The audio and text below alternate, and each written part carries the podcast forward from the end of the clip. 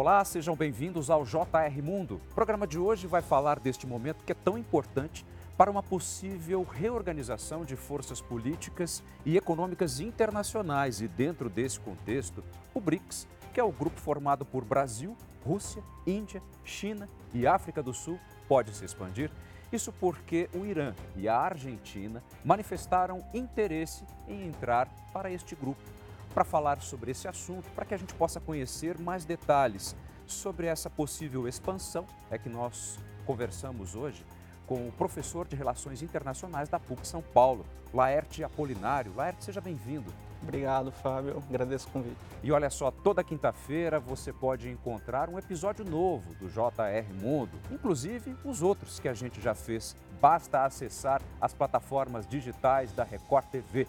Professor, antes da gente começar a entrar nos detalhes do BRICS, vamos tentar entender um pouquinho melhor, na verdade, que grupo é esse? Hein? Bom, o BRICS é um agrupamento político de caráter informal, composto por países emergentes, mais especificamente Brasil, Rússia, Índia, China e, desde 2011, África do Sul, que tem como objetivo funcionar como uma plataforma voltada à promoção de cooperação entre esses países e servir como um fórum para que esses países tenham mais uh, influência nas discussões internacionais.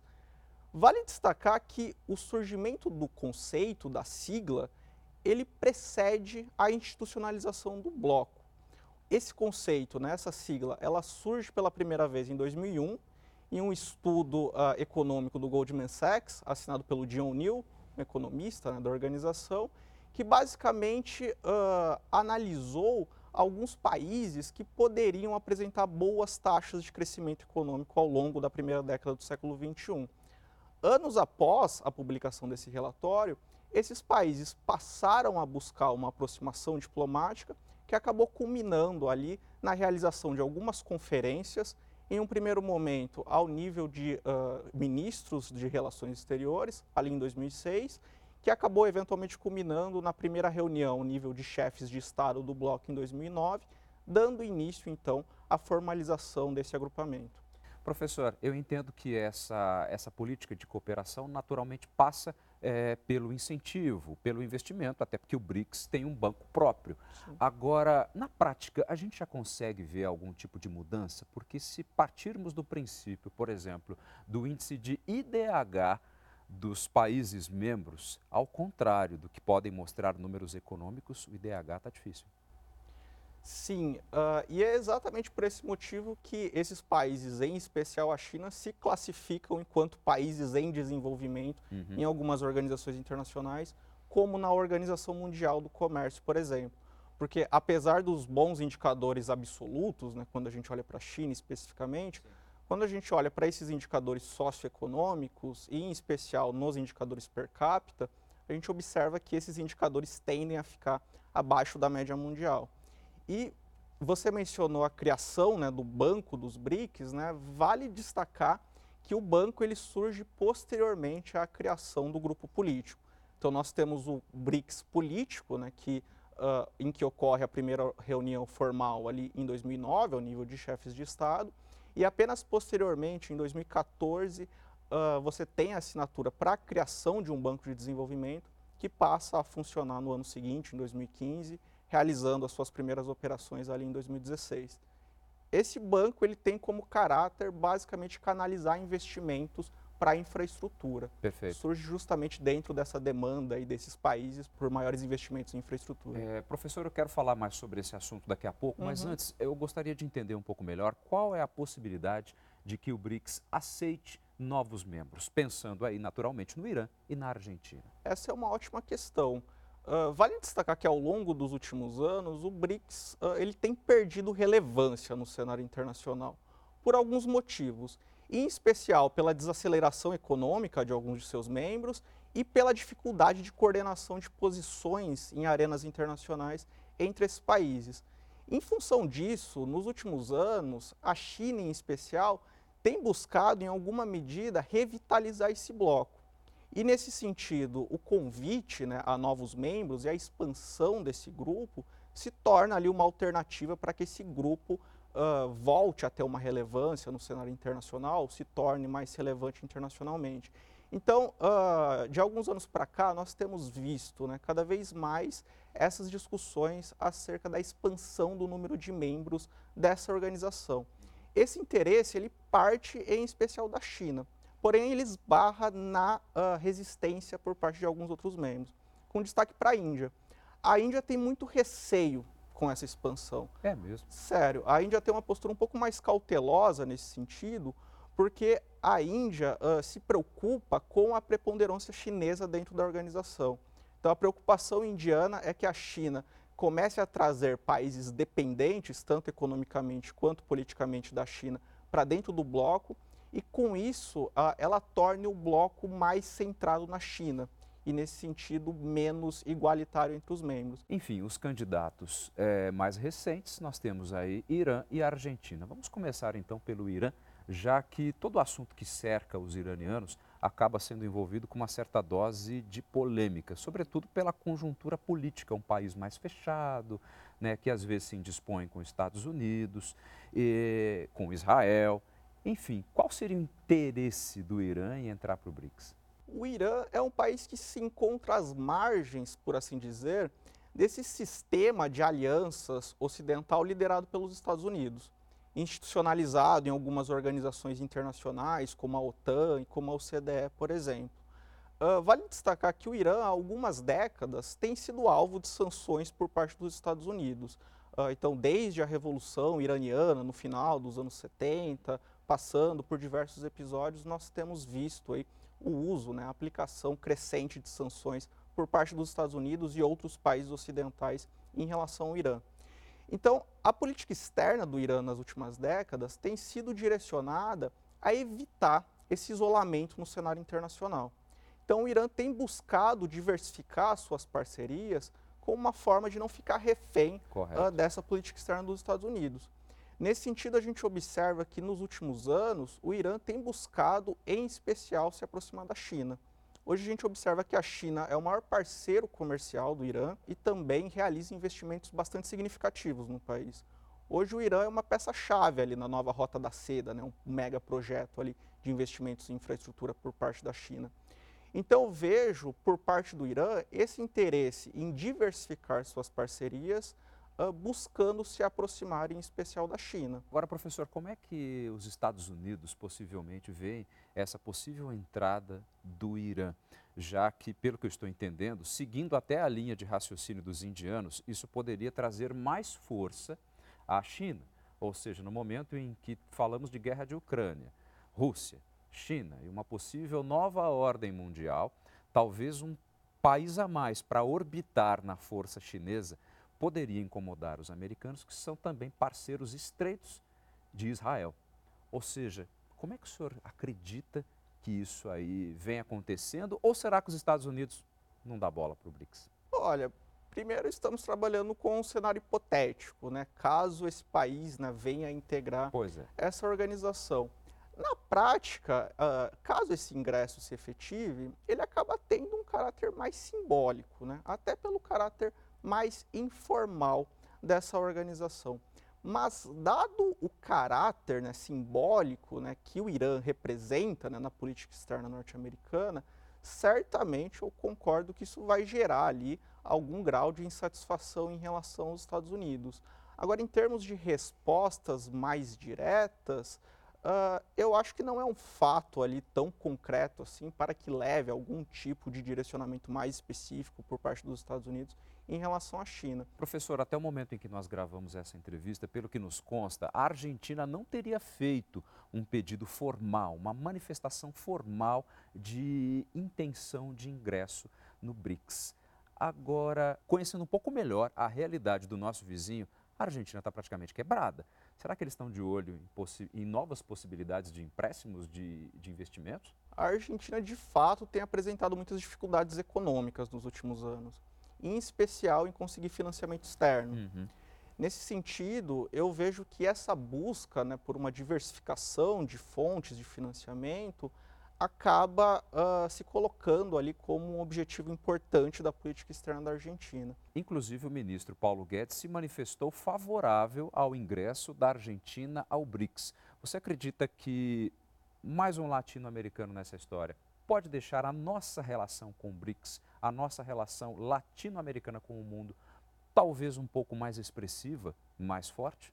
Eu acho que esse interesse seria bastante natural, dada a dependência da economia argentina em relação à economia brasileira. Né? Vale destacar que o Brasil é o maior parceiro comercial da Argentina. Ainda né? somos, né? Ainda somos, de uhum. modo que a economia argentina ela acaba né, uh, uh, dependendo bastante da economia brasileira e a economia argentina acaba tendo bastante uh, reflexo na economia brasileira.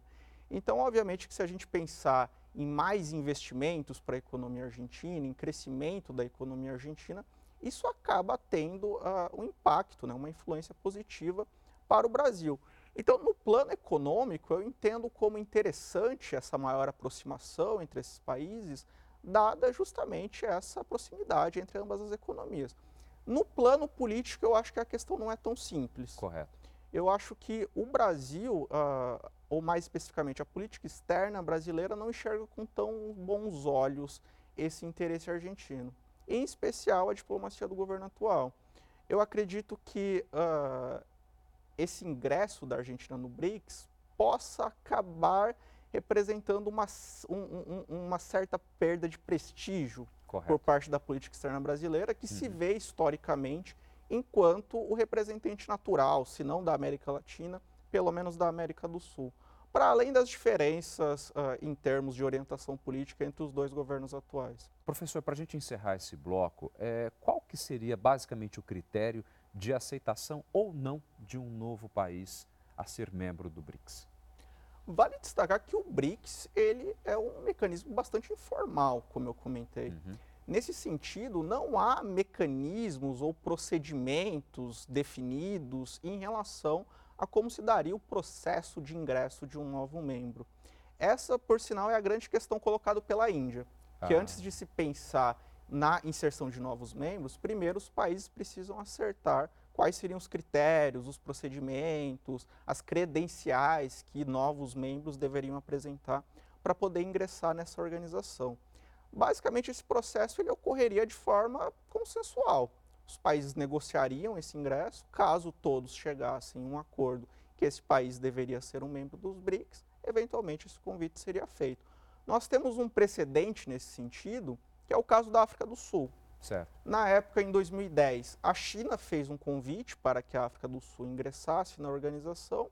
Ao longo uh, do ano seguinte, esses países então chegaram a um acordo que acabou culminando no ingresso uh, da África do Sul junto ao bloco. Isso eu estou falando do BRICS político. Quando nós falamos do Banco dos BRICS, né, o novo Banco de Desenvolvimento, uhum. o processo é um pouco mais institucionalizado. Nesse caso, nós estamos tratando de uma organização internacional com um documento constitutivo, em que, uh, nesse caso, um ingressante ele precisa então demonstrar o seu interesse em ingressar nessa organização.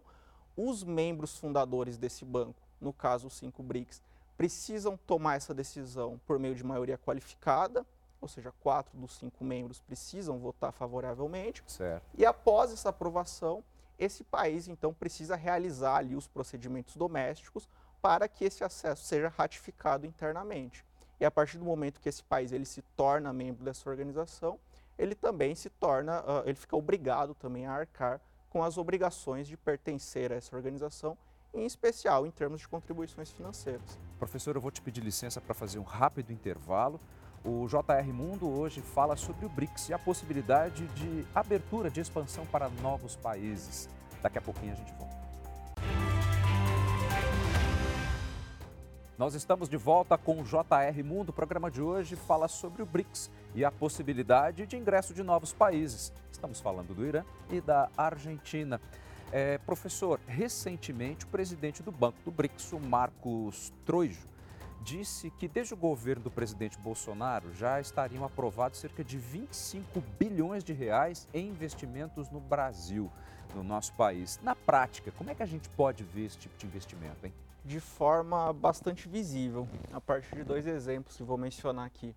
Bom, primeiramente vale destacar que até 2019 o Brasil era o país dentre os BRICS que havia recebido o menor aporte de recursos financeiros por parte dessa instituição. Uhum. Vale destacar que, em especial, após 2016, 2017, ocorre um certo distanciamento da política externa brasileira em relação a essa organização. Certo. Essa reaproximação, ela acontece ou ela ganha mais força, em especial no ano de 2020. Quando você tem, então, um interesse renovado por parte do Brasil em se aproximar dessa organização e, do lado da organização, são aprovados alguns empréstimos bastante significativos que colocam o Brasil em uma situação melhor, né, por assim dizer, em termos de investimentos recebidos por parte desse banco. Em 2020, o Brasil realizou dois empréstimos bastante significativos no contexto da pandemia de Covid-19. E esses empréstimos foram utilizados para financiar o programa uh, do auxílio emergencial realizado aqui no Brasil. Então, uh, nós podemos ver esses projetos, né, esses recursos sendo utilizados não apenas para projetos de infraestrutura, né, então nós temos aí alguns projetos sendo financiados né, pela organização pelo Brasil, mas também em termos de proteção social no contexto da pandemia.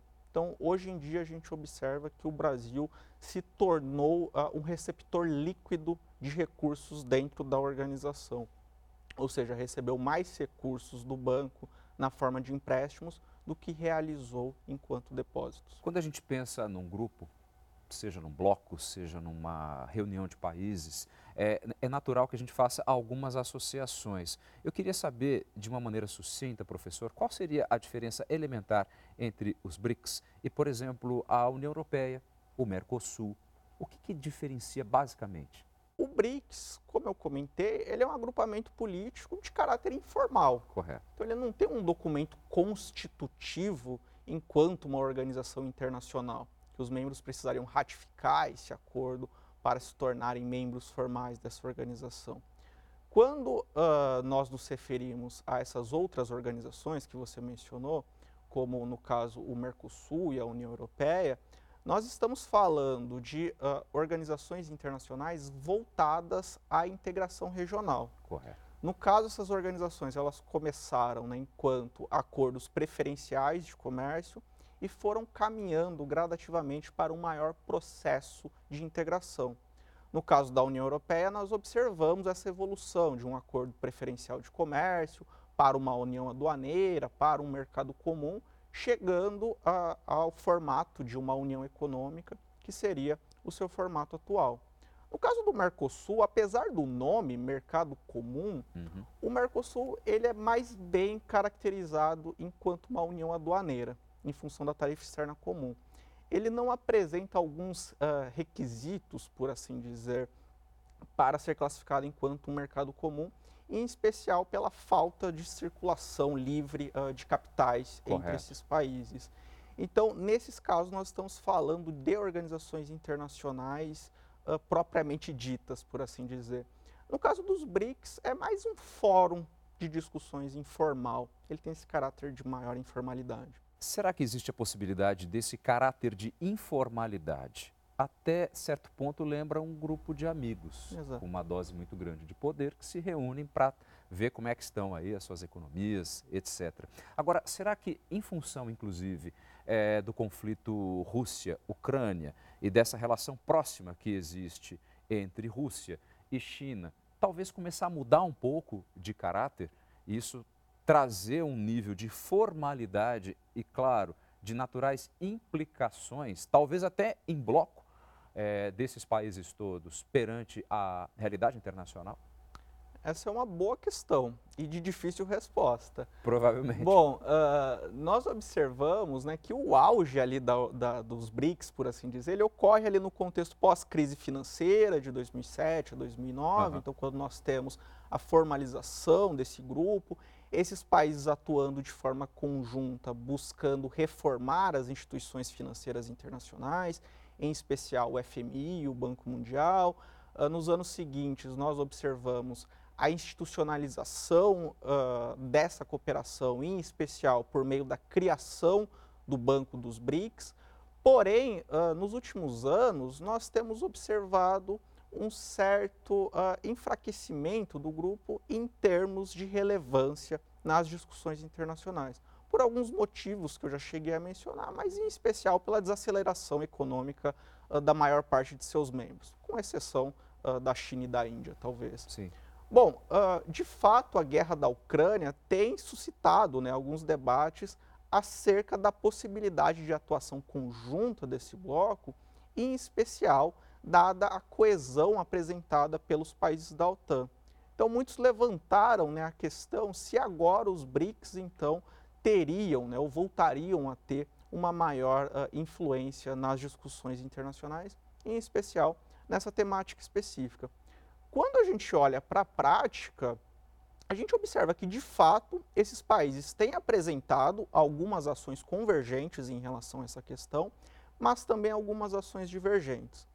Em termos de convergência, nós observamos que os cinco países não seguiram os países ocidentais na aplicação de sanções em relação à economia russa. Em termos de divergência, a exceção é o Brasil quando a gente olha para as votações em organizações internacionais referentes ao conflito ucraniano. Tanto nas resoluções votadas na Assembleia Geral da ONU uh, condenando as ações russas, como a resolução votada no Conselho de Direitos Humanos das Nações Unidas, o Brasil foi o único país dos BRICS a votar de forma favorável a essas resoluções, condenando a Rússia em relação ao conflito. Os demais países se abstiveram nessas resoluções. Não apenas eles se abstiveram no cenário internacional em termos políticos, como economicamente eles buscaram intensificar as suas relações uhum. econômicas com a Rússia. Nós observamos que nos últimos meses tanto Índia quanto China têm aumentado as suas importações, uh, em especial de petróleo, por parte da Rússia. Falar no BRICS de forma unificada enquanto um bloco anti-ocidental, anti-OTAN, é eu acho que é um exagero uhum. nesse sentido. Ainda mais quando a gente olha para os interesses divergentes entre Correto. esses membros em diversas arenas, em especial uhum. na arena da segurança internacional. Apesar de algumas convergências, em especial em relação a insatisfação com essa preeminência dos Estados Unidos no mundo, uh, com essa unipolaridade uh, uh, baseada né, no poder dos Estados Unidos, a gente observa mais divergências, em especial quando a gente olha para as relações regionais entre esses países. Professor, você acredita que entrando Irã, entrando Argentina, talvez possa ter uma, ser uma premissa para que outros emergentes também queiram entrar? Vamos dar um chute aqui, por exemplo. Uhum. México. Olha, o México ele está mais atrelado aos Estados Unidos, né? Uhum. Tanto pelo fato de pertencer ao CDE, país. pelo fato de estar dentro do novo NAFTA, pelo fato dos Estados Unidos ser o seu maior parceiro comercial.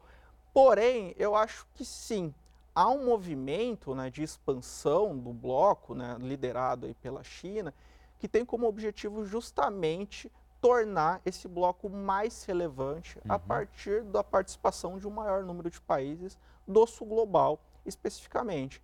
Então, há, há alguns anos a China já tem buscado né, expansão a partir do convite a outros países para participarem das reuniões uh, do órgão, como a gente viu uh, recentemente. De fato, eu acho que há esse interesse por parte de diversos países. Tá ok. Laerte Apolinário, professor de Relações Internacionais da PUC São Paulo, muitíssimo obrigado pela sua presença aqui no JR Mundo. Muito obrigado pelas suas informações, viu? Obrigado, Fábio. Obrigado pelo convite e pelas perguntas. E o programa vai chegando ao fim. Você pode assisti-lo nas plataformas digitais da Record TV a qualquer hora que você quiser. Não só esse, mas como também os outros programas que lá estão. Muitíssimo obrigado pela sua companhia e até o próximo JR Mundo.